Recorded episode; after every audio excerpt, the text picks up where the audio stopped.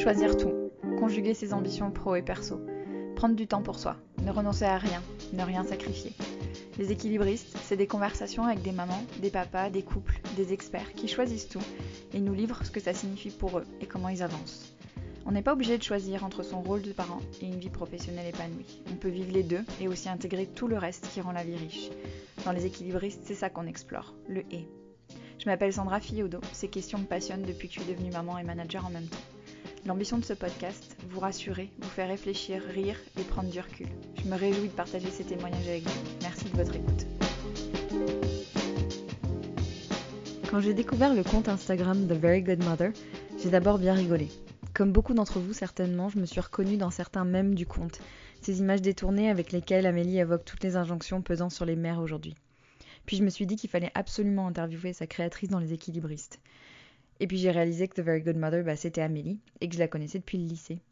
Le monde est petit, et les manières de parler du vécu de la maternité dans notre monde moderne, infini. Alors voilà, Amélie est dans le podcast aujourd'hui. Vous le savez, une des raisons d'être des équilibristes, c'est le parler vrai. Quand j'ai lancé le podcast, c'est parce que j'étais en manque d'histoires vraies de conjugaison des ambitions professionnelles et personnelles. J'en avais assez d'entendre soit des histoires aseptisées avec le message bah, quand on veut, on peut, c'est simple, il suffit de gna soit des témoignages extrêmement négatifs avec euh, le message en somme bah, on peut pas tout avoir, on peut pas avoir et une belle carrière et coucher ses enfants le soir, euh, c'est quand même bien naïf de penser le contraire, euh, etc. Je voulais un entre-deux, je voulais de la nuance, je voulais entendre les difficultés comme les réussites, et je voulais de l'authentique. Il n'y a que ce partage sincère qui aide les autres à mon humble avis. Amélie est authentique, c'est le moins qu'on puisse dire. Elle dégomme les injonctions faites aux mères sur son compte Instagram et a partagé avec beaucoup de sincérité ses propres combats, ses recherches et ses solutions. Amélie est devenue maman jeune, selon les standards de notre époque, à 26 ans, alors qu'elle était encore stagiaire. Alors on a parlé de ça, de ce que ça fait d'être maman solo à 28 ans, du village sur lequel elle a pu s'appuyer. On a parlé bien sûr de sa manière d'être une bonne mère, et Amélie occupe ce qu'on peut appeler un gros poste, alors on a parlé aussi de flexibilité du travail et de sa manière d'équilibrer ses nombreux rôles. Encore une illustration que c'est possible quand les conditions sont réunies pour que toutes les briques s'emboîtent et que toutes les facettes s'expriment. On a aussi parlé de la manière dont elle a négocié un congé sabbatique pour partir voyager trois mois avec son fils. Alors vous l'écouterez, ils sont à Bali, après l'Amérique du Sud et le Japon. Ça fait rêver, non? Alors bonne écoute. Bon, salut Amélie Salut Sandra. Long time no see, ça fait un bail. Donc, je voulais qu'on commence par euh, que tu me racontes un peu ce qui s'est passé dans ta vie depuis le lycée Caju de Bordeaux. Ouh là là, il s'est passé plein de choses. Euh, donc depuis le lycée, après, j'ai continué à faire ma petite fille sage euh, et j'ai fait classe prépa, école de commerce.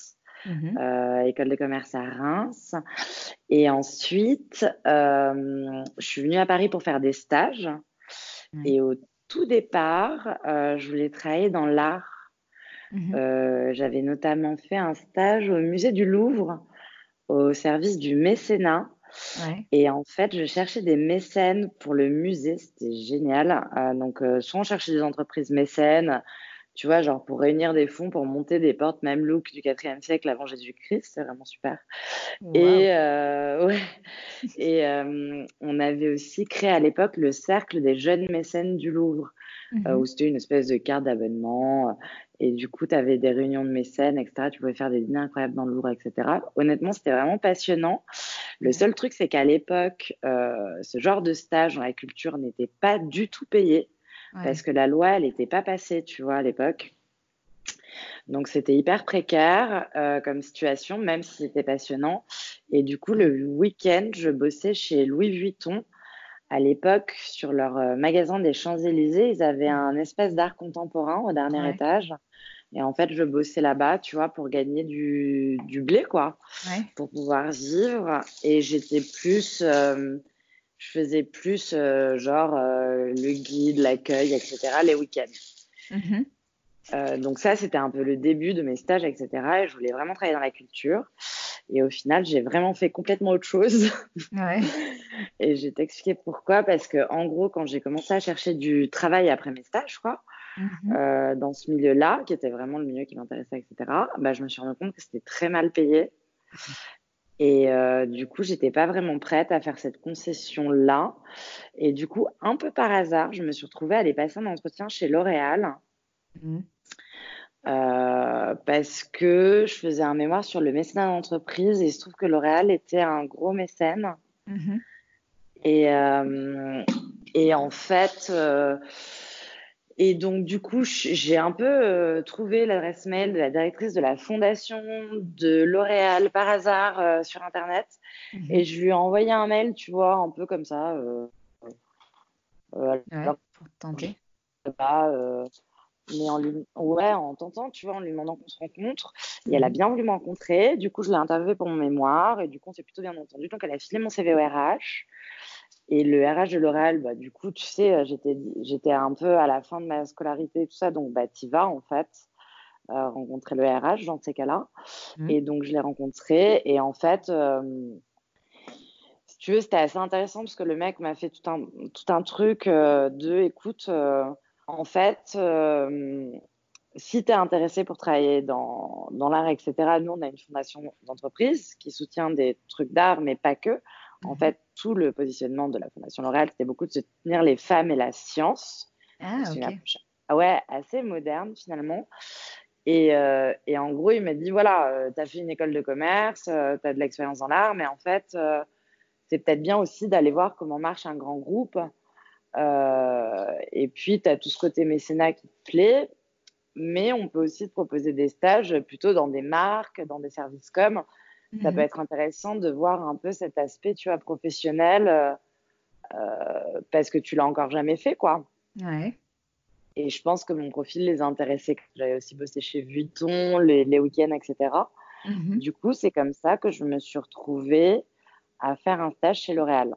D'accord. Et là, tu avais quel âge? C'était peu de temps avant que tu aies Léonard? Parce que je crois que tu l'as eu super jeune. Absolument. Là, j'avais, écoute, j'ai commencé mon stage. Ouais, je devais avoir 24 ans.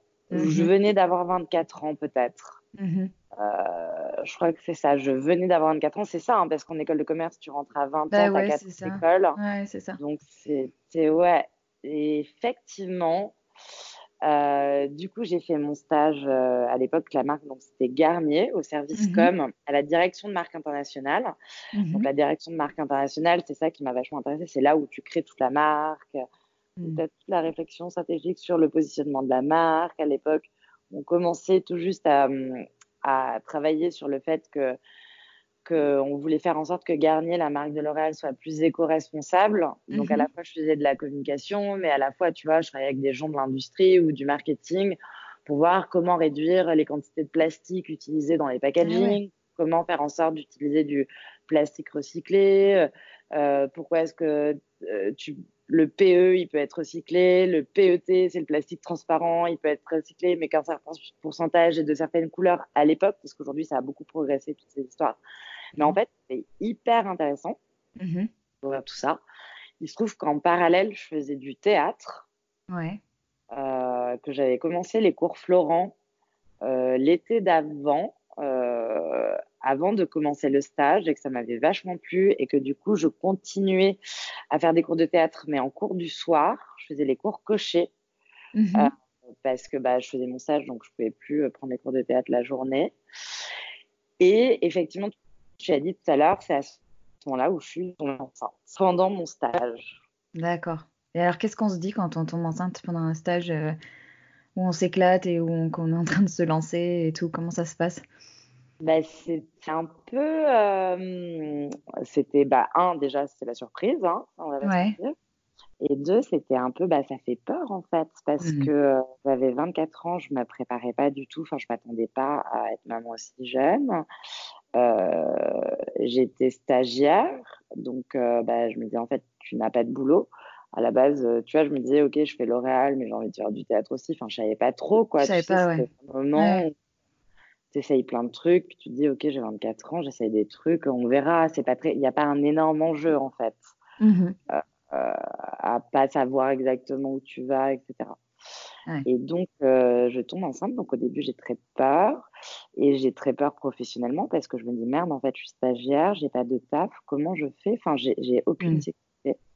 Et c'est là où à l'époque j'avais une boss qui s'appelait Virginie Neigeon, qui était directrice de la communication de Garnier et qui était ma boss.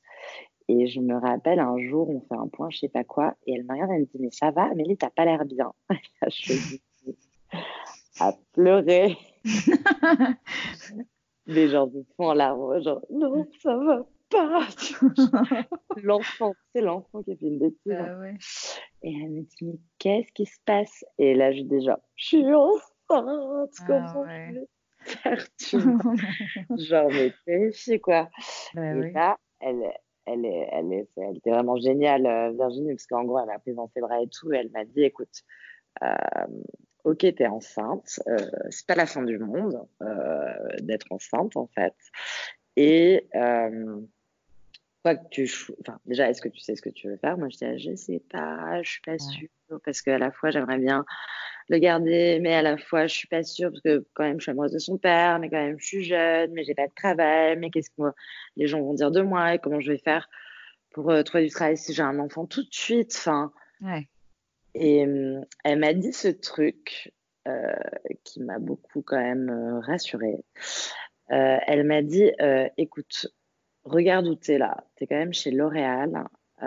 regarde autour de toi et dis-moi le nombre de femmes qu'il y a autour de toi et qui ont des enfants chez L'Oréal. Ouais. l'impression que ça existe ou pas. Et là, je dis, ah bah ouais, effectivement, en fait, et puis tu as des, des, gens avec des postes assez importants quand même à l'époque, tu vois, bon, des dire mm. parce que ça, culturellement, dans la communication, il y a beaucoup de femmes, mais même des directrices marketing, il y a des DG de marque qui sont des femmes qui ont des enfants. Moi, je me rappelle des directrices marketing qui en était à son troisième congé mat, mais ça l'empêchait pas de revenir à un poste de, directrice marketing et d'évoluer derrière, tu vois. Hmm. On prend des directions de marque, etc. Et c'est vrai que bah, du coup, c'était très, euh, très cool de, sa part et très intelligent de me mettre dans cette perspective-là. Tu vois. Après, ça ne veut pas dire que j'avais un CDI immédiatement, parce que j'étais quand même stagiaire. Euh, mais ça ouvrait un truc de possible et ça rendait moins grave une situation que je pensais grave, en fait, qui en fait que ça, tu vois. Et comment ça s'est passé après tu... ton stage s'est terminé? Ton congé mat, c'était pendant ton stage? Alors, en fait, je n'ai donc pas eu de congé mat, euh, vu que stagiaire.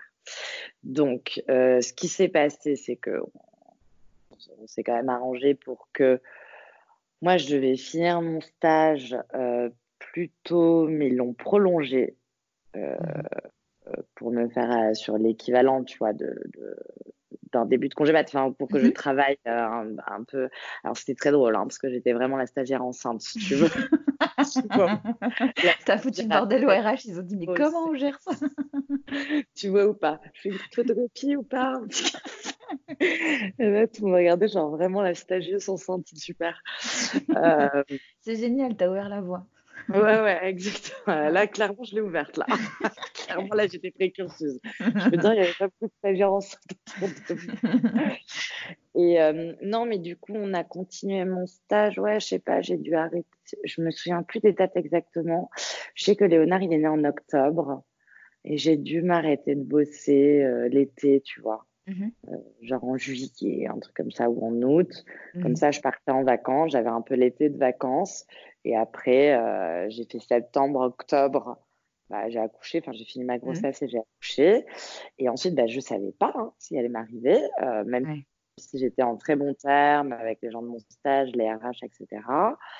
Et ils m'ont rappelé. Après, le RH m'avait vraiment dit là aujourd'hui, j'ai pas de poste. Il n'y avait pas de poste chez Garde à l'époque. Maintenant, il m'avait dit je garde ton CV. Tu es vraiment un profil qui nous intéresse. On te tient au courant, tu vois. Euh, donc, je suis partie accoucher. Et puis, au mois de. Euh, c'était quoi Peut-être décembre. Euh, le RH me rappelle en disant Écoute, Amélie, on a peut-être un poste pour toi. Est-ce que tu peux venir euh, faire des rendez-vous? Pour rencontrer C'était la directrice de la communication interne du groupe L'Oréal à l'époque, Andrea Cabrera, parce qu'il y a un poste dans son équipe pour voir si tu peux convenir ou pas. Et j'y suis allée et on s'est super bien entendu avec Andrea. Et du coup, j'ai intégré son équipe. Alors après, j'ai demandé euh, est-ce que je pouvais venir, pas tout de suite, mais un mois après, juste mhm. histoire que Léonard, il est, euh, Je crois que j'ai repris le boulot, il devait avoir deux. Euh, attends, j'ai accouché le 20 octobre, 20 novembre, 20 décembre, et j'ai dû commencer à travailler en janvier, tu vois. Ouais, ouais. ouais il était petit quand même, il avait deux mois et demi, trois mois, tu vois. Mm-hmm donc petit. Euh, mais bon, euh, moi j'étais. bosser. bah, ouais. Il y a un travail pour moi, on va y aller immédiatement. Après, je te dis pas que c'était facile de le laisser aussi jeune. Mmh. Euh, tu sais, j'ai un espèce de fantasme aujourd'hui de. J'ai pas eu d'autres enfants depuis. Mmh. j'ai un fantasme du congé mat. J'adorerais une fois dans ma vie avoir un congé mat. Je trouverais ça super. En plus, chez L'Oréal, ils ont des super conditions, tu vois. Ah ouais. Ouais, parce que tu as ton congé mat, mais il t'offre un mois en plus, c'est le mois Eugène Schuller. Euh, ah ouais. Schuller, c'est le fondateur de L'Oréal. Mhm. Et depuis hyper longtemps, euh, pour les nanas de la boîte, en fait, quand elles partent en congé mat, la boîte t'offre un mois. C'est génial, c'est super, sympa. Ouais. Ouais, clair. Euh, donc j'ai ce fantasme-là. Peut-être ça arrivera un jour, on ne sait pas. ah, ah je te le souhaite. Voilà. Ah, cool. Mm. Je voulais qu'on saute à, hum, à The Very Good Mother, qui est euh, donc ton compte Insta, euh, parce que on va, on va pas mal en parler, on reviendra à ta carrière aussi après, mais euh, en fait, bon, c'est comme ça qu'on qu'on s'est retrouvés. Je savais pas du tout que c'était toi. puis un jour, j'ai dit, mais c'est Béli. Et, puis, je la connais, mais on a fait c'est rigolo. Et, et, en fait, ce qui, ce qui, est génial avec ton compte, et ce, qui, ce que j'adore, et ce que toutes les femmes, je pense, adorent qui te suivent, c'est tous les clichés que tu dynamites, en fait, autour de la maternité, autour de ce supposé euh, bonheur avec un grand B. Euh, euh, qui serait lié à la maternité et surtout tu dynamites l'image de la maternité qui annulerait la féminité en fait qui annulerait toute vie de femme à côté et j'aimerais bien que tu nous racontes l'histoire de la naissance de The Very Good Mother qu'est-ce qui t'a donné envie de parler de tout ça? Et qu'est-ce qui t'a T'as été quoi le déclic Ou pas le déclic, c'est peut-être un long processus, je sais pas. Alors, en fait, euh, ça faisait un... Tu sais, moi, j'ai eu... Donc, j'ai eu Léonard à 24 ans. Et un truc mhm. à savoir, c'est qu'on s'est séparé avec son papa, il avait deux ans. D'accord. 26 ans. Euh, je me suis retrouvée mère célib, euh, un peu jeune, quoi, avec un taf, plein de trucs à faire, un enfant à mhm. gérer, et puis, je sais pas, j'avais 26 ans, tu vois, donc je continuais bah, à sortir, à voir mes copines. Enfin, autour de moi, personne n'avait d'enfants.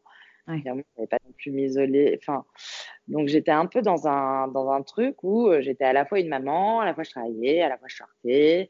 Puis j'avais 26 ans, puis tu sais, j'aime bien aller à la plage, je me mettre en maillot de bain, faire du surf. Je sais qu'il y a des gens que ça énerve, il n'y a pas j'ai des commentaires sur Instagram un peu méchants. Ah, c'est vrai encore ah ouais, ouais, ouais, genre la pauvre fille euh, qui dit qu'elle passe sa vie sur la plage, c'est tellement cliché, ridicule, oh là là, pour la parisienne. Mais il se trouve que c'est une réalité. Donc, euh, peut-être ridicule, mais c'est moi.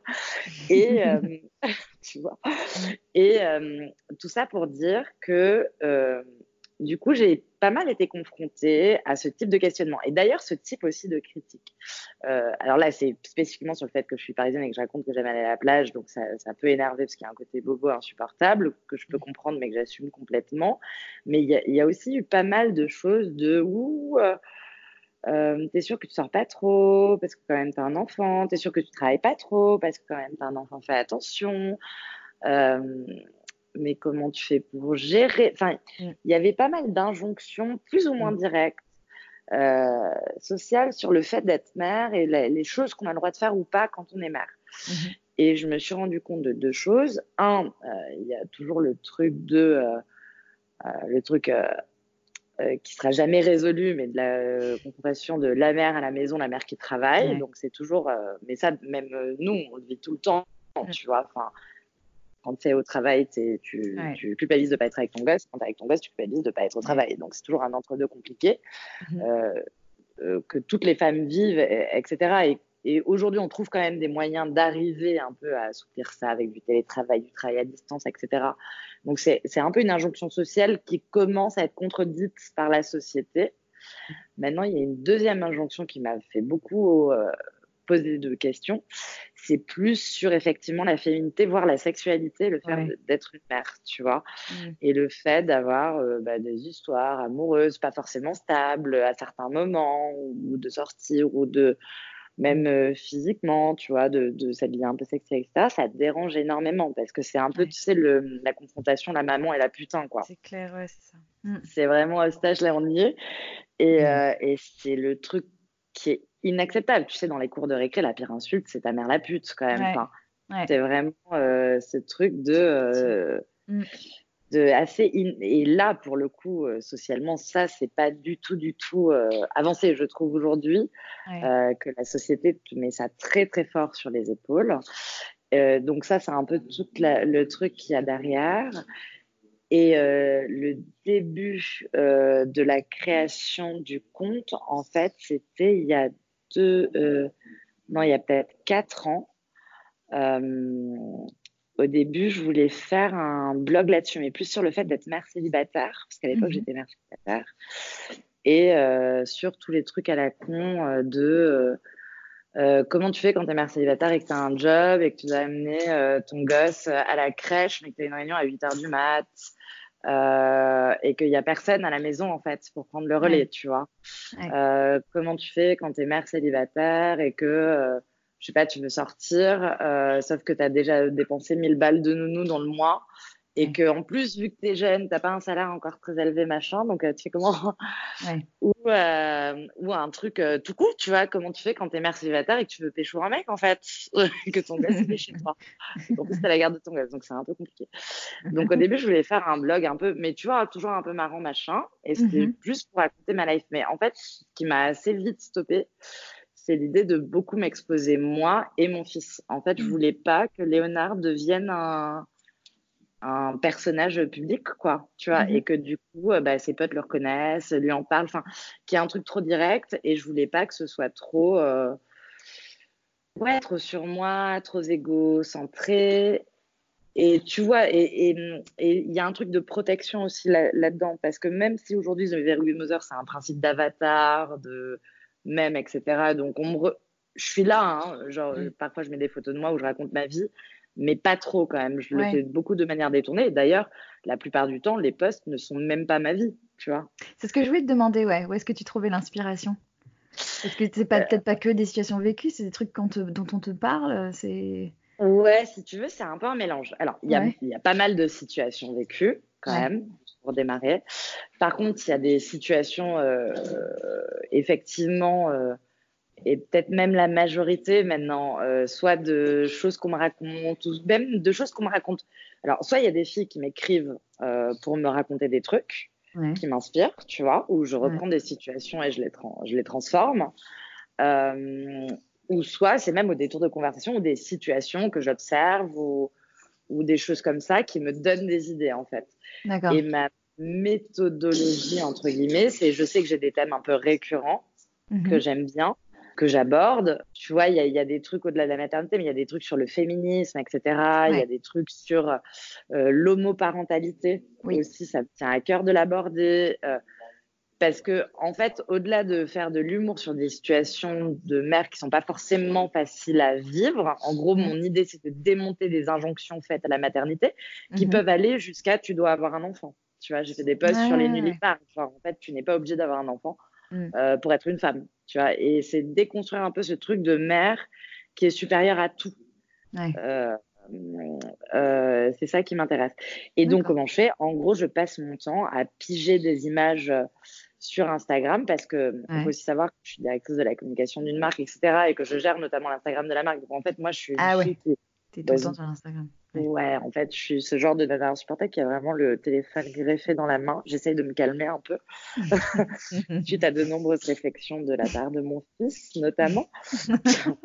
Genre, en fait, ce serait bien que tu lèves ce téléphone pendant que tu me fais faire ma dictée. Ah oui, d'accord, pardon, chérie. maman, est là, maman est concentrée. Donc, ouais, maman, elle a vraiment, écoute, maman fait la dictée. Mais, euh, donc, vraiment, je fais des efforts. Euh, mais bon, voilà, en fait, une partie de mon métier, c'est quand même d'être tout le temps, tout le temps sur les réseaux sociaux. Euh, tu sais, pour, euh, regarder un peu ce que les autres marques font, pour euh, suivre des filles qui font des trucs un peu inspirants, etc. Et du coup, bah, c'est une source inépuisable d'images, en fait. Et moi, mon principe même, c'est bah, le principe de même de tout le monde, en fait. C'est le principe même des mêmes. C'est prendre une image et la détourner. Et en fait, je marche beaucoup comme ça. En fait, je marche beaucoup sur l'image. Tu vois, je trouve les images qui me font marrer, je les garde et je sais même pas à quoi elles vont me servir. Et une fois par jour, je vais piocher dans les images, j'en choisis une et je, je, construis une histoire autour. D'accord, ok, ah, c'est intéressant. Ouais. la créativité, c'est hyper important pour toi. C'est ton. Ouais. ouais. Ouais, honnêtement, je pense que c'est une de mes forces euh, dans, mon, dans mon taf et dans ma vie. Enfin, c'est vraiment un truc que j'aime faire, tu vois. Mmh euh, et du coup, ça va pas mal de soi, ouais. Ça me prend pas beaucoup de temps à faire. Enfin, je, je stratégise pas énormément, tu vois. c'est vraiment un truc que je fais naturellement, que ça me fait marrer. Euh, même avant de faire The Very Good Mother, hein, il y a plein d'images que j'ai gardées comme ça parce que j'avais trouvé drôle et j'en faisais rien. Et mmh. aujourd'hui, c'est vrai que c'est un petit terrain de jeu de pouvoir les détourner pour pour me marrer, faire marrer, voire euh, parler de trucs qui me touchent ou qui peuvent toucher d'autres nanas. Tu vois, c'est ça qui m'intéresse aussi. C'est comment, bah, avec euh, de l'humour, tu arrives à, avoir des discours un peu plus parfois profonds ou avec un peu plus d'impact ou un peu plus révélateur, quoi. Alors ouais, et ça c'est un truc justement dont je voulais te, dont je voulais te parler parce que il y a un truc dans ton compte, c'est que tu es tu es hyper assumé, tu, oses dire tout haut ce que beaucoup de femmes pensent euh, bas, plus ou moins bas, plus ou moins haut. En tout cas, euh, euh, voilà, ce côté très assumé, c'est quelque chose que tu as toujours eu ou c'est quelque chose qui te vient avec le temps? C'est marrant parce que j'ai jamais vraiment réfléchi, mais je pense que, en fait, ce qui est marrant, c'est que quand j'étais plus jeune, quand j'étais enfant, en fait, j'avais plutôt un caractère à être euh, introverti. Tu vois, j'étais mhm. timide, je rougissais très facilement. Euh, si je devais aller au tableau, c'était un peu genre, j'avais peur, quoi, ah euh, du regard des autres, de ce qu'ils allaient penser, etc. Mhm. et puis, je, je, pense que j'ai vraiment fait un virage à 180 degrés dans mon caractère, plutôt vers ouais, euh, la, fin de l'enfance et le début de l'adolescence, euh, pour, des, raisons de trucs que je me suis rendu compte personnellement, pas forcément hyper faciles, etc., mais qui m'ont peut-être un peu endurci et qui font que, du coup, mon caractère s'est peut-être un peu plus endurci, voire affirmé. Mmh euh, euh, après, je pense aussi qu'il y a un truc où dans ma famille, euh, les nanas, elles ont quand même des forts caractères et euh, que c'est aussi une histoire hum, d'héritage, je mmh pense, entre femmes, tu vois, où on a, on a, ouais, on est plutôt latine et mmh. et du coup, je tiens un peu ça de, de là. Ensuite, le côté assumé, au-delà du caractère. ça, c'est vraiment quelque chose qui est venu avec le temps aussi parce que euh, euh, comment dire, je me suis souvent retrouvée dans des situations où, où j'étais un peu euh, sujette à des critiques. Mhm. notamment si je dois réfléchir, tu vois, en école de commerce. moi, je suis quelqu'un qui a toujours eu, comment dire, qui s'est toujours senti très libre, notamment de sa sexualité. Mhm. et du coup, bah, j'avais plusieurs histoires. Euh, d'amour ou même parfois euh, des plans cul, tu vois, enfin quand j'étais euh, jeune, enfin comme pas mal de filles, je crois, et pas mmh mal de garçons aussi, mais c'est quelque chose qui est beaucoup moins accepté chez les filles que chez les garçons. Tu sais, un mec c'est un donjon, une fille c'est une pute. Mmh. Et en gros, j'ai un peu un truc à pas me cacher quand je fais des choses et, et, ouais, à pas pouvoir faire autrement en fait. J'ai un côté moi dans mon caractère où je suis très transparente, enfin je suis, mmh. je suis très lisible, tu vois, et je tiens aussi à ça. Euh, parce que c'est comme ça que je me sens bien et que je suis alignée avec moi-même. Maintenant, souvent, on m'a. Tu vois, j'ai toujours été un peu cataloguée, euh, soit la pute d'école de commerce, soit la rebelle de la classe, enfin, des trucs un peu comme ça. Mm-hmm. Et c'est vrai que c'est un peu. Euh, c'est un peu ces situations-là qui, en fait, si tu veux, au bout d'un moment, soit tu décides de essayer de changer ta personnalité, de faire un peu moins de bruit pour moins déranger, d'être un peu plus discrète pour qu'on traite moins de pute, de, mm. de faire un peu moins euh, ta vie pour être un peu plus acceptable euh, et rentrer dans le moule, ou, euh, ou soit peut-être tu fais les choses telles que tu l'entends. Il y a un côté effectivement très assumé. Mais si tu veux, moi, quand je fais ça, je le fais juste parce que c'est ma vérité à moi. Je le fais ouais, tu vois ce que je veux dire? Beaucoup de gens peuvent penser que c'est par défi. Mm. Mais c'est juste toi. T'es comme ça. Et tu, tu te laisses être. Euh, je voulais qu'on revienne à cette, euh, au fait que tu sois séparé du papa de ton fils parce que tu as un gros poste, euh, tu es maman célibataire et je pense que c'est des sujets qu'on n'a pas trop trop encore abordés dans le podcast et ça, ça m'intéresse et je pense que ça intéresse pas mal d'auditrices et d'auditeurs, ces questions-là d'organisation concrète, tu vois, c'est vous êtes en garde euh, alternée ou c'est toi qui as la garde complète de Léonard? Non, là j'ai la garde. En fait, euh, donc avec le papa de Léonard, on s'est séparés euh, il y a pas mal de temps hein, maintenant, parce que mhm. Léonard il a 10 ans, s'est séparés, il avait 2 ans, donc ça fait 8 ans. Et ça a été très compliqué comme séparation. On est passé beaucoup de fois devant le juge. Mhm. Euh, parce que c'était compliqué de déterminer la garde. Au début, on était en garde partagée. Et puis, les choses de la vie ont fait qu'on ne pouvait plus être en garde partagée et qu'on n'arrivait pas à trouver un accord. La situation a parfois pu être euh, très tendue, voire dangereuse. Enfin, voilà. Et donc, on a dû passer euh, euh, par des jugements. Mmh c'était extrêmement compliqué. C'était vraiment des périodes de, de, ma vie et de notre vie. Hein. C'était une période mmh. très compliquée pour Léonard, parce qu'en plus, ça s'est étiré sur beaucoup d'années, et pour le papa de Léonard aussi. Mmh euh, donc on a vécu ça, c'était vraiment dur. Euh, aujourd'hui, euh, Dieu merci, la situation s'est vraiment apaisée. tout le monde va beaucoup mieux. Aujourd'hui, j'ai la garde. Le mmh. papa de Léonard, il vit pas à Paris, il vit en Normandie. Moi, je vais à Paris et son papa le voit un week-end sur deux. Tu vois, à un moment, il avait un peu moins. Puis là, vu que ça va mieux, il, il, a un week-end sur deux complet. Et moi, je lui laisse la moitié des vacances, voire un peu plus. Euh, parfois, parce que vu qu'il est en Normandie, bah, euh, c'est sympa aussi pour le Nord d'aller passer les vacances en Normandie. Et euh, ouais, c'est vraiment un soulagement, mais c'était vraiment une très grosse épreuve. Quoi. Ouais, j'imagine.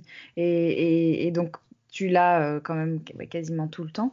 C'est quoi le village sur lequel tu te reposes pour où est-ce que tu trouves de l'aide? Parce que toute seule, j'imagine que c'est pas possible avec un poste comme le tien et puis avec juste la vie, quoi. Enfin, comment tu où est-ce que tu trouves de l'aide? Alors déjà là, euh, j'ai beaucoup de chance parce que je suis très amoureuse d'un garçon qui est super, euh, avec qui je viens de me paxer. Donc, euh, félicitations Merci Je suis très très très heureuse et, et très amoureuse et ils m'aident beaucoup. Et ça, c'est vraiment super, hein, c'est la vérité. là, c'est vraiment. Après, j'ai eu d'autres histoires. Tu vois, en 8 ans, je suis restée 3 ans avec quelqu'un. Euh, euh, dans ces huit ans, euh, je pense c'est la seule relation sérieuse que j'ai eue en huit ans, qui était aussi très sympa et qui, m'aidait, mais c'était pas pareil. Là, j'ai vraiment quelqu'un avec moi qui s'investit dans la famille, qui apporte beaucoup d'intérêt à Léonard, qui, tu vois, l'autre jour, les grèves, je sais pas quoi, il n'y avait pas école le mercredi, c'était la cata, j'avais une réunion que je pouvais pas déplacer. Et j'ai appelé Hamza, mon mec, limite en pleurs, à euh, à 8h30 du mat euh, parce qu'il était parti tôt travailler en mode genre mais comment je vais faire? Il n'y a pas école. Et il m'a dit mais t'inquiète pas je vais chercher Léonard à l'école je l'amène à la galerie parce qu'il y a une galerie et puis il va dessiner euh, à la galerie ça va être super. Sans même que je lui demande. Et en fait c'est vraiment ça là que j'ai trouvé que j'avais pas parce que mon ex avec qui je suis restée trois ans m'aidait aussi mais il fallait que je lui demande les choses tu vois ce que je veux dire? C'était un peu genre oh, ah bon c'est pas pratique. Ah bon ok bon je vais voir si je peux mais c'est pas enfin tu vois il y avait un truc un peu il était très sympa et tout hein. Mm. mais là il y a vraiment un truc de prise en charge enfin de, de solidarité enfin c'est vraiment génial. Donc ça c'est la situation maintenant. Donc là vraiment euh, je me repose beaucoup sur lui et c'est vraiment super. Ça a vraiment changé ma vie et celle de Léonard honnêtement.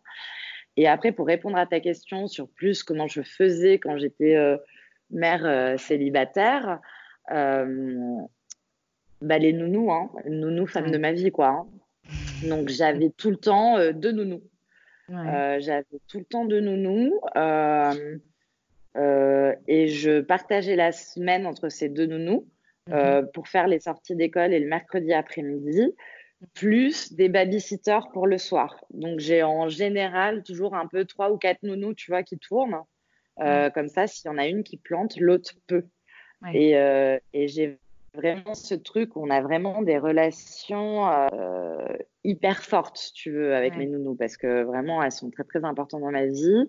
Euh, il y en a une qui est plus avec moi là depuis euh, cette année, mais qui est restée avec nous pendant des années, qui s'appelle Anan. C'était vraiment, tu vois, comme une, une grande sœur pour Léonard, quoi. C'était vraiment, elle faisait partie de la famille. Elle m'a sorti d'un nombre de situations euh, vraiment plein de fois. Mhm. Et voilà. Et sinon, j'ai ma mère qui est à Paris, mhm. qui elle aussi a un gros poste à la chambre de commerce et d'industrie, donc elle travaille beaucoup, ma maman. Mmh euh, mais elle s'entend hyper bien avec Léonard et tu vois, parfois, elle vient dormir à la maison.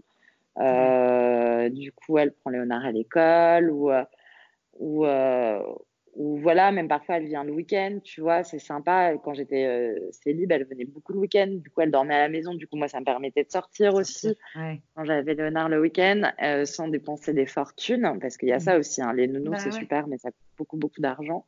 Mmh euh, et voilà, et mon papa aussi qui aujourd'hui vit à Marseille, mais parfois il monte à Paris, parce qu'aujourd'hui il est à la retraite, et quand vraiment tu vois j'ai des déplacements, imaginons pendant beaucoup d'années, moi, j'étais, euh, j'ai fait 7 ans chez L'Oréal Paris, parce que tu sais, mhm. ça fait 12 ans maintenant que je travaille chez L'Oréal. Et pendant ces 12 ans, j'ai fait 7 ans euh, chez L'Oréal Paris à la direction de marque internationale, où euh, je suis rentrée chef de projet et j'ai fini, j'étais directrice d'événements et de l'influence. Donc, il y a, j'ai passé beaucoup d'années, j'ai beaucoup travaillé. Puis, c'était la plus grosse marque du groupe, avec énormément d'activités. On faisait les festivals de Cannes, on faisait ah les Fashion Week. Donc, c'est des grosses, grosses périodes d'activité où tu bosses tu vois, à Cannes, j'y allais 15 jours, euh, genre mes 4 heures par nuit. les réunions, ça commençait à 7 heures du mat. Euh, euh, tu, tu, valides les derniers contenus, parce que j'étais en charge un peu de tous les contenus qu'on faisait pendant le festival de Cannes, donc toutes les photos, les vidéos sur les égéries, etc. Tu les valides à 2 heures du mat, en vérité. Donc, tu dors très peu, tu fais que travailler. Donc, c'est impossible bah, de gérer un enfant. Et donc, pendant 15 jours, il faut bien que quelqu'un s'occupe de ton enfant. Et je te laisse imaginer le prix d'une nounou pendant 15 jours. Ouais. Mais donc, tu as, des relais sur qui tu peux compter, quoi. Euh, ouais, en gros, je mangeais, je faisais un peu de nounou, je faisais un peu de mon père euh, qui parfois montait à Paris pour garder mon fils. Enfin, c'était un peu de la débrouille, quoi. Ouais. Mm. Et eh ben, sacrée organisation. Non, mais c'est super, euh, c'est super chouette. Et, et, en fait, ça, me, ça ramène à un point qui est un peu, je trouve, le, le truc central de ce que tu racontes et dont tu parlais. C'était hyper intéressant dans ton interview chez Clémentine dans Bliss. Donc tu partageais euh, ta conviction que le bien-être de ton fils, il passait par ton bien-être à toi en fait. Et, que, et, ça, j'adore cette idée. J'aimerais vraiment bien que tu nous en parles, que tu nous racontes plus sur ça. Ouais, ouais, en fait, si tu veux, c'est aussi euh, quand je me suis retrouvée euh, à 26 ans, mère célib, à devoir faire mon job, être mère, mais avoir envie de faire ma vie en même temps. Au début, c'était un peu compliqué. Je me disais, mais merde, je vais pas y arriver. En plus, c'était compliqué avec le père de Léonard. On était jugement, avocat, enfin Mmh. Tu vois, c'était vraiment la merde. Il y avait pas mal de trucs à gérer. Et donc, il y a un moment où vraiment, j'allais pas bien, quoi. Enfin, je me suis sentais un peu dépassée par les événements. Et, euh, et du coup, bah, euh, je suis allée voir mon psy, hein, et en gros, euh, c'est vraiment lui qui m'a dit, en fait, c'est un peu cette idée de, on peut pas tout faire. Genre, c'est pas possible, en fait. Je peux pas être la meilleure mère faire des tartatins, euh, jouer au Lego, avoir un gros poste en même temps, mais sortir, euh, mais être euh, belle, intelligente, machin. Donc, en fait, la, ma méthode, entre guillemets, c'est un peu d'essayer de combattre la culpabilité en permanence. Et ça ne veut pas dire que je ressens pas de culpabilité, comme toutes les mhm. mères, je pense. je ressens de la culpabilité, parce que quand je suis pas avec Léonard, je me dis merde, je devrais être avec Léonard. Quand je peux travailler, merde, je devrais être au travail quand les gens y sortent, j'ai le FOMO, tu vois. Je suis genre, merde, j'ai le FOMO, je voudrais sortir avec eux. Donc, il y a toujours un moment, un endroit où tu n'es pas. Donc, l'idée, c'est plutôt de choisir l'endroit où tu es et de, de lâcher certaines choses, tu vois. Mmh Ce côté, genre, quand je suis avec Léonard et que je fais des Legos, je suis avec Léonard et je fais des Legos. Mais si j'ai envie de sortir et me bourrer la gueule, bah, je vais sortir et me bourrer la gueule. Tu vois, je, je m'autorise euh, de, de, déculpabiliser, en fait. Alors, ça marche plus ou moins bien, mais ça donne quand même une certaine liberté et, et, voilà, c'est un peu là où je trouve du bien-être. Et c'est en pouvant faire ça que je suis une bonne mère, du coup. Mmh. Euh, parce que euh, bah, euh, si j'ai eu besoin de lâcher les chiens ou comme hier soir, aller faire un karaoké jusqu'à 5 heures du mat en hurlant faux dans un micro, bah, si aujourd'hui je récupère mon fils, je vais être hyper contente de le récupérer et je serai pas frustrée de pas être sortie du tout parce que je l'aurais fait la veille. Enfin, tu vois ce que je veux dire? Il y a un côté comme ça. Et, et c'est marrant parce que je pense aussi que euh, finalement, euh, ma vie, il y a pas mal de contraintes, mais ces contraintes me rendent meilleure et, me, et finalement euh, me permettent d'être plus performante ou plus dans l'instant présent dans ce que je fais. par exemple, je suis persuadée que j'aurais pas la même carrière si j'avais pas eu un enfant. Ah ouais? J'aurais, ouais, je pense que je ne serais pas montée aussi vite chez L'Oréal, qu'aujourd'hui je ne serais pas dire comme d'une marque de L'Oréal à mon âge, parce que ça, ça, parce que du coup, tu vois, je sais pourquoi je vais bosser, quoi. Enfin, il y a un côté, euh, euh, voilà. Et quand je suis au taf, je suis au taf. Mais par contre, quand je suis pas au taf, je suis pas au taf. Alors après, c'est un peu, c'est pas vraiment vrai parce que je suis un peu tout le temps connectée. J'ai un métier où je dois tout le temps être connectée, toujours regarder ce qui se passe sur les réseaux sociaux, etc. Mais ce que je veux dire, c'est que je culpabilise pas de pas y être, tu vois. Mmh, par exemple, j'ai une journée de télétravail par semaine. Mmh. Ben, je pense que cette journée de télétravail par semaine me permet d'aller chercher mon fils à l'école. Et du coup, ça fait que ces jours de télétravail-là, je suis hyper efficace. Tu vois ce que je veux dire? Ça augmente mon efficacité et ma détermination, du coup. Super intéressant. Il y a, deux, deux, trucs euh, dont je voudrais qu'on parle un peu plus en détail dans, ce que tu viens de dire. Euh, c'est la flexibilité, on y reviendra. Mais avant tout, il y a, tu sais, on a posé la question sur Instagram, là, s'il y avait des gens qui avaient des questions pour toi. Euh, et il y a une auditrice qui demandait comment tu gérais cette sensation qu'on est, je pense, nombreuses à, avoir de tout le temps courir. Tu vois, de, ben, finalement, tu viens un peu d'en parler, mais cette sensation de, tout le temps être euh, vite, vite, vite, faut que je fasse ça, vite, vite, vite, faut que je rentre, vite, vite, vite, faut que je termine ce truc-là au boulot. Comment tu gères ça, toi? En fait, euh, c'est vrai que c'est euh, le débordement permanent. J'ai l'impression d'être le lapin dans Alice au pays des merveilles. Ouais, c'est ça. Vraiment, je suis en retard mm. partout. Mm. C'est-à-dire que euh, genre dès que je me réveille, j'ai l'impression d'être déjà en retard sur ma journée, tu vois. Et je suis pas le genre de personne à arriver à, me, réveiller à 6 heures du mat parce que j'ai besoin de dormir. Tu fais pas un miracle morning? Je suis hyper déçue. c'est ça. je n'arrive pas, ouais, j'arrive pas à faire ça. À lever, faire la méditation, le yoga, les poké, la cuisine pour mon gosse. Euh, pour toute la semaine. Euh, ouais, réviser les je, je le fais pas du tout en fait. Je me réveille en général tard, trop tard. Euh, je prépare le petit déj comme je peux avec énormément de volonté. Je pars en retard au taf, j'arrive en retard au taf et voilà, mm. c'est ma vie, c'est d'être en retard. Mais si tu veux, euh, euh, ça aussi, c'est une, question de lutter contre le temps, d'être de, de, toujours à l'heure, etc. Mais il y a des moments, il faut lâcher, quoi. Il y a un moment, voilà, si j'arrive en retard, j'arrive en retard. Tu vois ce que je veux dire? Mm. Et euh, c'est pas la cata. Il vaut mieux arriver 10 minutes en retard, mais vivante, plutôt qu'à l'heure et avoir un accident de scooter, par exemple, tu vois. Donc, euh, après, euh, voilà, c'est un exercice. C'est-à-dire, un, euh, je pense que ça me. Ce, ce, ce truc d'avoir mille choses à gérer, ça me rend performante, entre guillemets. Et mon métier s'y prête aussi, parce que je suis quelqu'un de très organisé, je fais de mmh. l'événementiel aussi. Enfin, donc, mmh il y a un côté un peu hyper efficacité et je suis un peu en prod en permanence. Mmh Maintenant, euh, oui, la sensation de dépassement, elle est quand même là, quand bien même euh, tu, plus ça va, plus tu gères des choses en même temps, à distance, etc. Donc, tu trouves une mmh certaine organisation, une flexibilité comme ça. Euh, maintenant, là, aujourd'hui et depuis un an, je travaille beaucoup sur lâcher des choses, lâcher prise. Parce que j'ai un côté, vu que j'ai beaucoup assumé seul énormément de choses jeune, euh, j'ai une capacité à faire 15 trucs en même temps. Hmm. Euh, mais parfois, c'est trop. Euh, d'ailleurs, la dernière fois au taf, même ma boss me faisait la réflexion. Tu vois, j'étais en réunion, mais j'écrivais des mails en même temps sur mon téléphone et je répondais à une question. Et à un moment, elle me disait En fait, hmm. c'est super, tu es super efficace, mais là, c'est trop. Enfin, du coup, si tu fais trop de choses, tu ne peux pas les faire bien. Donc, il y a un côté, j'essaye de lâcher. Aussi tout ce travail d'être moins accroché à mon téléphone, même si je continue à passer sur les réseaux sociaux. C'est juste essayer de faire un truc à la fois et le faire à fond. Tu vois ce que je veux dire? Ouais, ouais. Et de pas me mettre des levels euh, partout. Voilà, accepter qu'à un moment, je puisse arriver en retard ou des choses comme ça et prendre du recul. Et là, c'est aussi une démarche dans laquelle je suis maintenant parce que là, je suis en train de prendre un congé sabbatique. Oui, je voulais qu'on en parle. Raconte-nous. euh, je prends un congé sabbatique de trois mois euh, à partir bah, de maintenant, donc c'est trop bien. Euh, et je vais voyager avec euh, mon fils pendant ces trois mois. Je le déscolarise, je lui ai donné l'école. Et on fait un mois Amérique du Sud avec mon fils et mon mec. Et ensuite, je vais faire un mois d'Asie toute seule avec mon fils. Mhm. Et le dernier mois, j'ai pas encore prévu et, c'est un grand effort pour moi de ne pas le prévoir. J'ai même pas de pour l'année encore pour février. Mhm. Mais euh, je veux, tu vois, justement, c'est dans toute cette logique de lâcher prise. Je veux que le voyage fasse le voyage. Wow. essayer mhm. de, de, voir ce qui va se passer. quoi.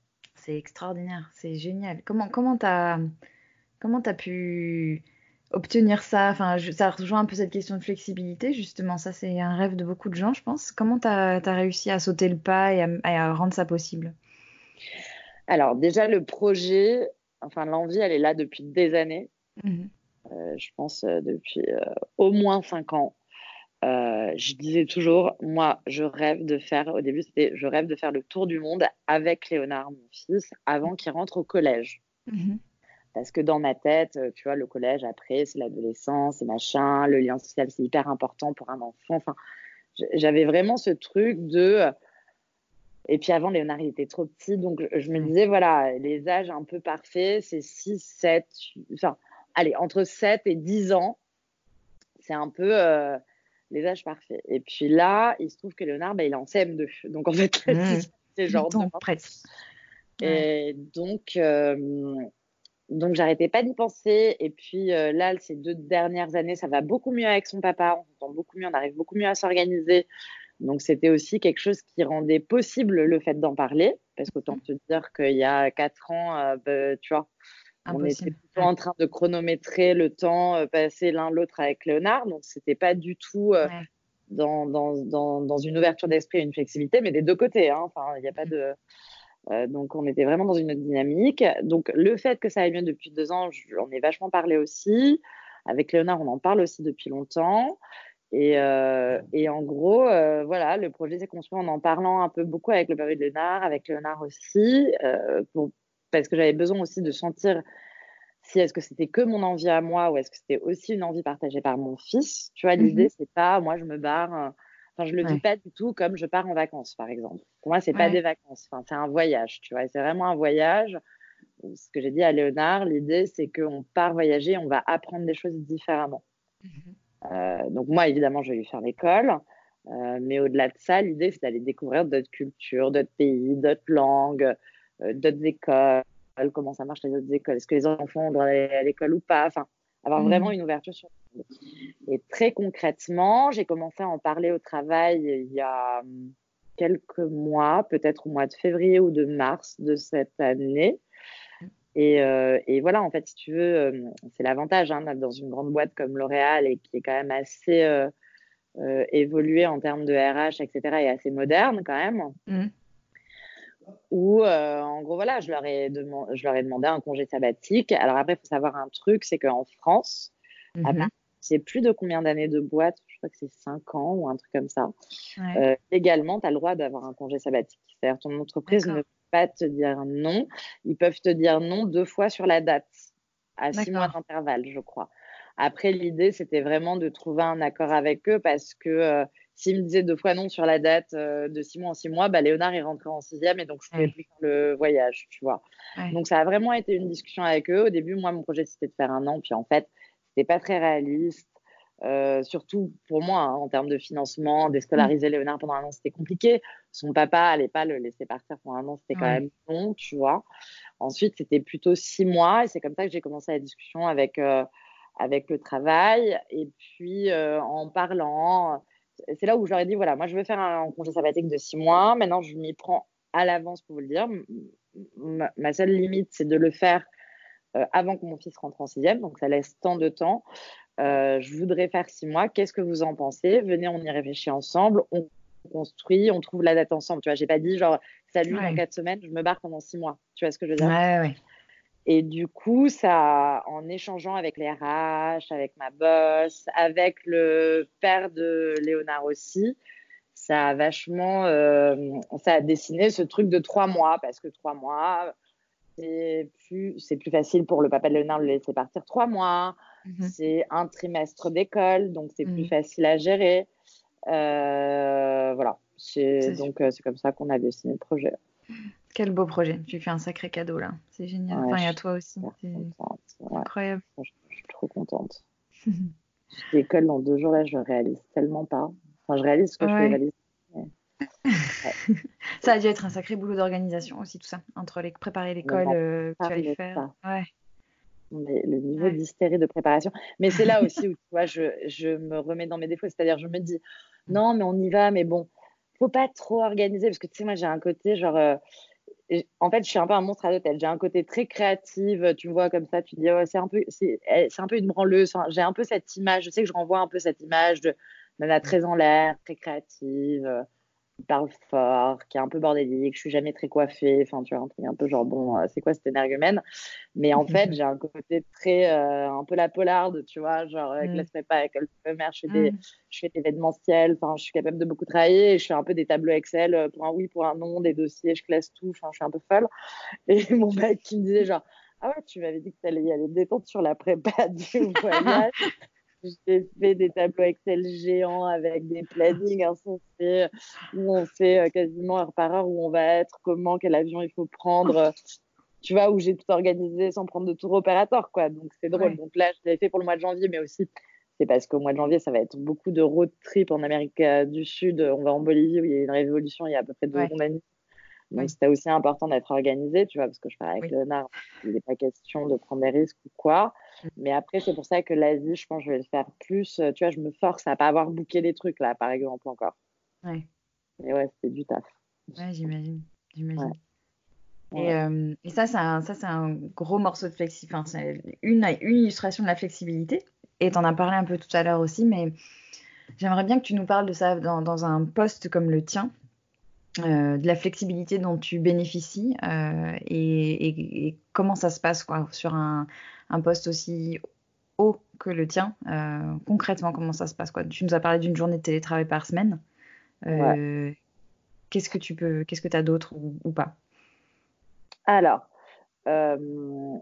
moi, effectivement, j'ai une journée de télétravail par semaine, c'est le jeudi. Et en fait, ça fait longtemps que je l'ai, cette journée de télétravail. Je crois avoir été une des enfin, je sais pas mm. si j'étais les premières personnes, je l'aurais à la voir, mais c'est quelque chose qui m'a, que, que, dont on avait discuté avec les RH et mon ancien boss de l'époque, c'était le patron de L'Oréal Paris, mm-hmm. il s'appelle Cyril Chapuis et c'est un mec euh, qui est brillant, enfin, c'est un génie en fait. Mm. Et, euh, et dans ses équipes, on, on, bossait beaucoup, tu vois, le rythme il était hyper soutenu, on délivrait beaucoup, enfin, ça bossait quoi. Mm. Et euh, bah, moi, il connaissait aussi ma situation euh, d'être mère célib avec un enfant, etc. Et, euh, et c'est vrai qu'à un moment, voilà, à un moment où c'était un peu dur au niveau boulot, il y avait beaucoup de boulot, etc. J'étais allée voir les RH en me disant là, c'est quand même dur. Enfin, j'ai besoin de plus de temps avec mon fils parce que là, j'ai du mal à gérer le boulot et ma vie perso. C'est trop. Enfin, là, j'ai l'impression que je vais un peu tu vois, j'avais fait une petite alerte. Pas, je vais faire un burn-out, mais là, c'est un peu chaud, là, je, galère. Et, euh, et, en fait, euh, ils ont été hyper bien parce qu'il y a eu un côté genre, OK, mais tu aurais besoin de quoi? Mhm. Et c'est là où on a trouvé un peu cette organisation de une journée de télétravail par semaine où, bah, en gros, je travaille, je suis connectée, tu vois, donc je travaille avec mon ordinateur, mon téléphone. J'en profite aussi pour faire des rendez-vous parce que j'ai un métier. Alors, je l'ai eu, j'étais pas encore directrice de la communication. Hein. J'étais chef mmh. de projet messieurs. Cette journée de travail, je l'ai gardée pendant des années. Je mmh pense que ça doit faire euh, ouais, peut-être cinq ans maintenant que je l'ai. Mmh euh, et c'est vrai que vu que je fais un métier, c'est la communication, donc je dois faire pas mal de rendez-vous à l'extérieur et tout. Euh, du coup, c'est pratique parce que tu sais, nos bureaux chez L'Oréal, ils sont soit à Clichy, soit à Levallois, donc un peu pas au cœur de Paris. Et quand tu fais de la com, bah moi, je dois faire pas mal de rendez-vous avec des influenceuses, des journalistes, euh, des photographes, mmh. des réalisateurs, enfin, des agences. C'est toujours un peu à l'extérieur. Donc, ça me permet aussi cette journée de faire euh, un peu tous mes rendez-vous, mes déj. Enfin, tu vois, ça me permet d'être plus dans Paris et de faire euh, plutôt des, choses comme ça. Donc, ça me permet de m'organiser comme ça. Mmh. Ensuite, donc ça, c'est vraiment mon truc que j'ai gardé, auquel je tiens. Cette journée de télétravail, ça change ma vie parce que tous les jeudis à 16h30, je mmh. suis dans l'école de mon fils, en fait. Mmh et, et, voilà, c'est le seul moment, enfin, à part le matin où je l'amène, mais où tu vois, je peux voir le prof, parler au directeur, voir les autres mères. Enfin, mmh D'ailleurs, je dis les autres mères, c'est complètement euh, machiste ce que je dis, les autres parents, parce qu'il y a des papas aussi qui cherchent un bon à l'école, même s'il y a encore plus de mamans, mais c'est bien, il y, a, il, y a, il, y a, il y a de plus en plus de papas. Euh, donc ça, hyper précieux. Et ensuite, moi, j'ai eu un truc aussi assez clair, enfin, tu vois, au travail, mais euh, en fait, j'arrive pas ou rarement avant 10 heures euh, au travail du matin mmh. et euh, je pars pas ou rarement après 18h30 quoi. par contre, je suis tout le temps connectée. je regarde tout le temps mes mails, etc. Mais c'est pas un problème pour moi. C'est-à-dire, je préfère vraiment. Tu sais, il y a des gens, et je le respecte aussi, hein, il y a des gens, ils ont besoin d'être au travail à 8 heures du mat. C'est comme mm. ça qu'ils sont efficaces, etc. Moi, vraiment, c'est l'inverse. Moi, j'ai vraiment besoin euh, de temps chez moi. J'ai besoin de temps aussi pour bah, gérer ma vie. Parce que, y a, tu vois, j'ai pas. Il y a ce truc aussi de. Euh, il y a certaines personnes, ils ont des, des si tu veux, cette organisation de vie d'avoir des enfants ou d'être mère célibataire, ça arrive à un moment de la carrière où tu gagnes beaucoup d'argent, du coup, tu as une nounou à domicile tout le temps. Ouais. Euh, gens, moi, j'ai pas du tout les moyens d'avoir une nounou à domicile tout le temps et une femme de ménage tout le temps. Donc, euh, bah, en fait, les lessives, il faut que je les étende. Enfin, tu vois, c'est con, mais j'ai besoin de ce temps-là et je le fais pas à 5 heures du mat parce que j'ai besoin de dormir aussi. quoi. C'est un, un, peu ce qu'on dit là. Donc, euh, voilà, c'est ça. C'est vraiment, euh, j'ai des horaires raisonnables. Par contre, je suis connectée et j'ai une journée de télétravail par semaine. Tu aurais un conseil à donner à, celles et ceux qui nous écoutent et qui peut-être osent pas aller demander, tu vois, des aménagements dont ils auraient besoin ah bah faut aller demander. Ouais, c'est ça. Hein. En fait, il faut oser quoi. C'est surtout mais ça. tout le temps travailler, je dis. Si tu demandes pas, t'as pas déjà.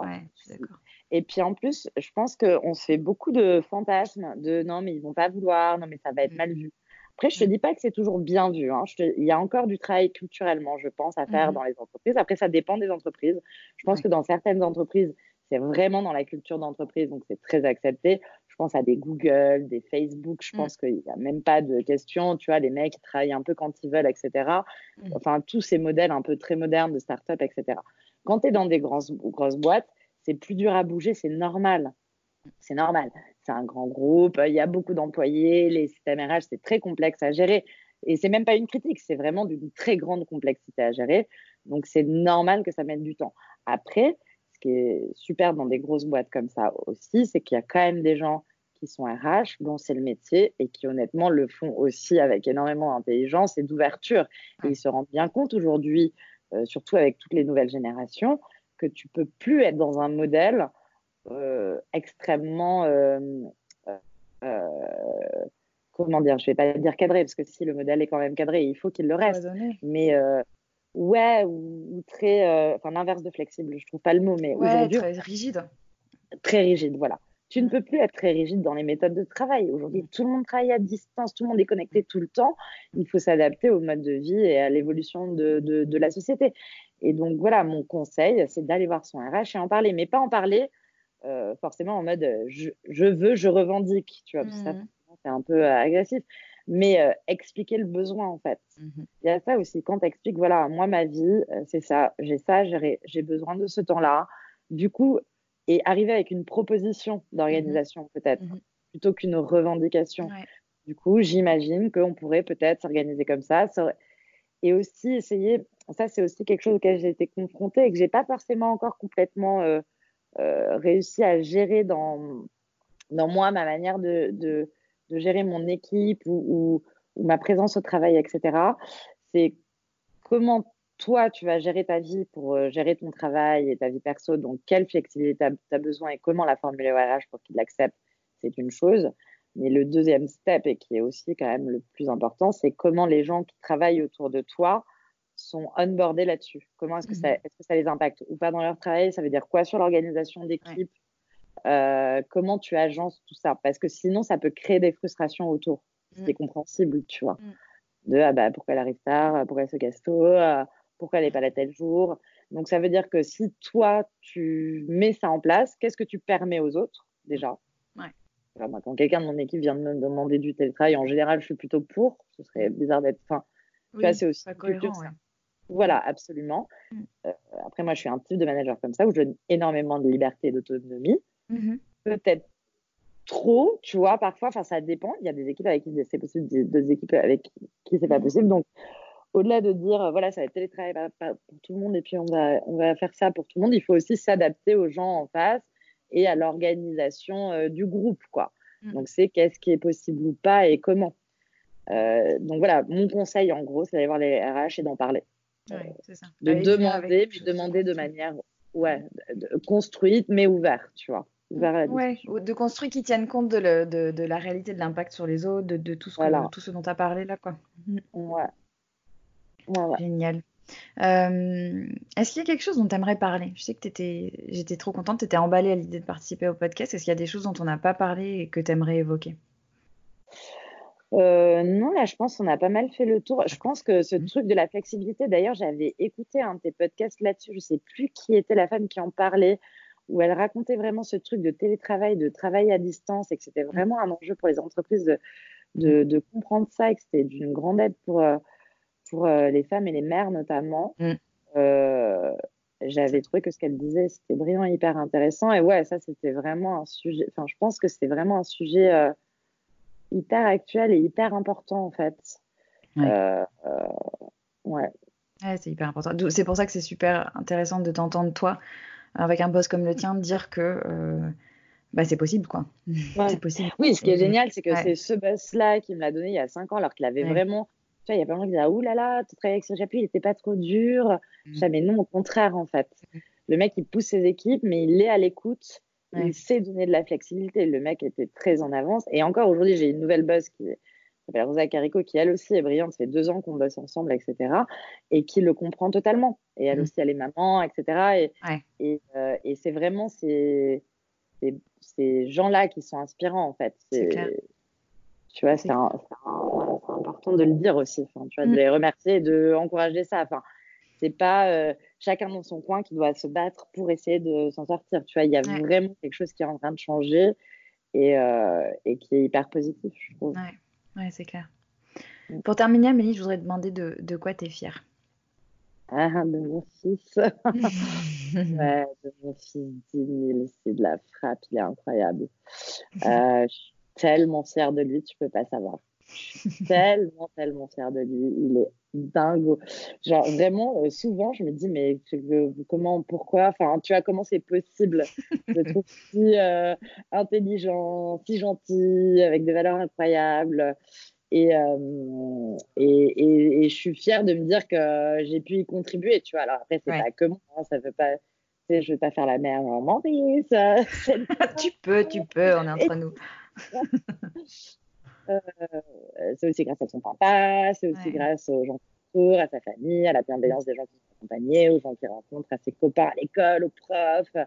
Hmm. Euh, euh, big up à l'éducation nationale qui passe en salle quart d'heure, mais vraiment, à l'école, c'est un délire, quoi. Vraiment, on a beaucoup, beaucoup de chance quand même dans le système français. Ils n'ont pas assez de moyens, mais on s'en rend peut-être pas assez compte et on va peut-être s'en rendre compte en voyage. C'est vraiment incroyable. Et non, ouais, c'est mon fils. Ouais, je suis trop fière de mon fils. Bon, merci mille fois, Amélie. Bravo pour tout et, euh, et passez un super voyage. On pensera à vous. Tu vas, tu vas poster des trucs en voyage ou tu vas couper? Ben, Justement, je me pose la question. Je suis mmh. pas je, je sais pas. Je pense que je vais continuer The Very Good Mother, ça c'est sûr. Mmh. Euh, sur le même principe de même. Je sais pas si je parlerai de, du voyage dedans. Peut-être qu'il y aura des trucs qui, rejailliront dans le voyage, du voyage sur The Very Good Mother. Peut-être que je ne je, je m'astreindrai pas à un poste par jour parce que je veux aussi pas être dans ce truc de super performance. Je m'en fous un peu du nombre de fleurs, même si je suis ravie de la communauté qui suit et je vois que ça grossit et que les filles m'écrivent, qu'on échange. Enfin, je trouve ça me touche énormément et ça me, ça me, ça aussi, ça me rend fière d'ailleurs. Enfin, je, mm. en tout cas, ça me, ça me donne beaucoup plus de sens, je trouve, à ma vie depuis quelques mois de faire ça. Euh, c'est un passe-temps, mais pas que, tu vois. Mmh et euh, je vais le faire, mais je vais pas m'astreindre forcément un poste par jour parce que j'ai aussi envie de laisser évidemment la place au voyage. Sur mmh. mon compte perso, honnêtement, je me posais la question parce que, euh, pareil, évidemment, je vais avoir envie de raconter le voyage. Après, je me demande comment ça va être perçu aussi. Mmh voilà, je vais voir. Et puis j'ai pas envie que Léonard il me voit aussi tout le temps collé à monter. Tu vois, il y a bah un truc qui pas se laisser engrainer sur le fait de raconter le voyage te fait moins vivre le voyage. Exactement. Ah, mais c'est genre c'est quoi la photo que je vais passer du Machu Picchu et la meuf n'est pas du tout euh, sur le Machu Picchu. Quoi. Enfin, elle est, euh, c'est con quand même quand tu fais un voyage comme ça, il faut un peu le vivre et pas que penser au post Instagram quoi.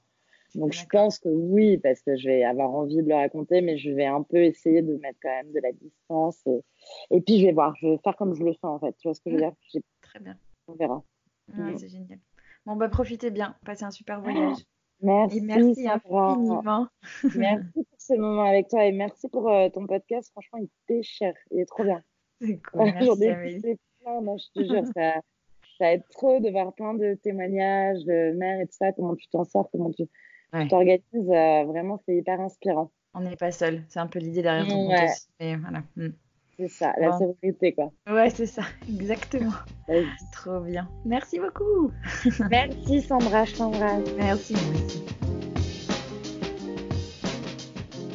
Merci infiniment à Amélie pour son témoignage. J'espère que vous avez aimé l'écouter autant que j'ai aimé l'interviewer. Si c'est le cas, vous pouvez partager l'épisode avec vos amis, vos collègues, vos maris, vos sœurs, vos cousines, bref, toutes les personnes autour de vous qui pourraient être intéressées. Et si vous avez deux minutes en rap dans vos journées chargées d'équilibrisme, vous pouvez même mettre des étoiles sur Apple Podcast et un commentaire. Ça m'aide vraiment beaucoup à faire connaître le podcast le plus largement possible. Autre chose que je voulais vous redire, j'écris chaque mercredi ou presque une newsletter, enfin une lettre que j'envoie à mes équilibristes abonnés. J'y traite des mêmes sujets que dans le podcast en partageant anecdotes, articles, podcasts. On me demande parfois pourquoi je suis pas plus présente sur Instagram par exemple. Eh c'est parce que je choisis de consacrer mon temps à vous écrire directement plutôt que sur une plateforme qui m'appartient pas. Alors si ça vous intéresse, vous pouvez vous abonner en vous rendant sur le site www.leséquilibristes.com, rubrique S'abonner à numéro d'équilibriste. On se retrouve dans trois semaines avec Pauline, qui a été vraiment une rencontre coup de cœur pour moi et qui a plein d'idées et d'astuces à partager sur son quotidien de maman de trois jeunes enfants. Alors je vous dis à très bientôt.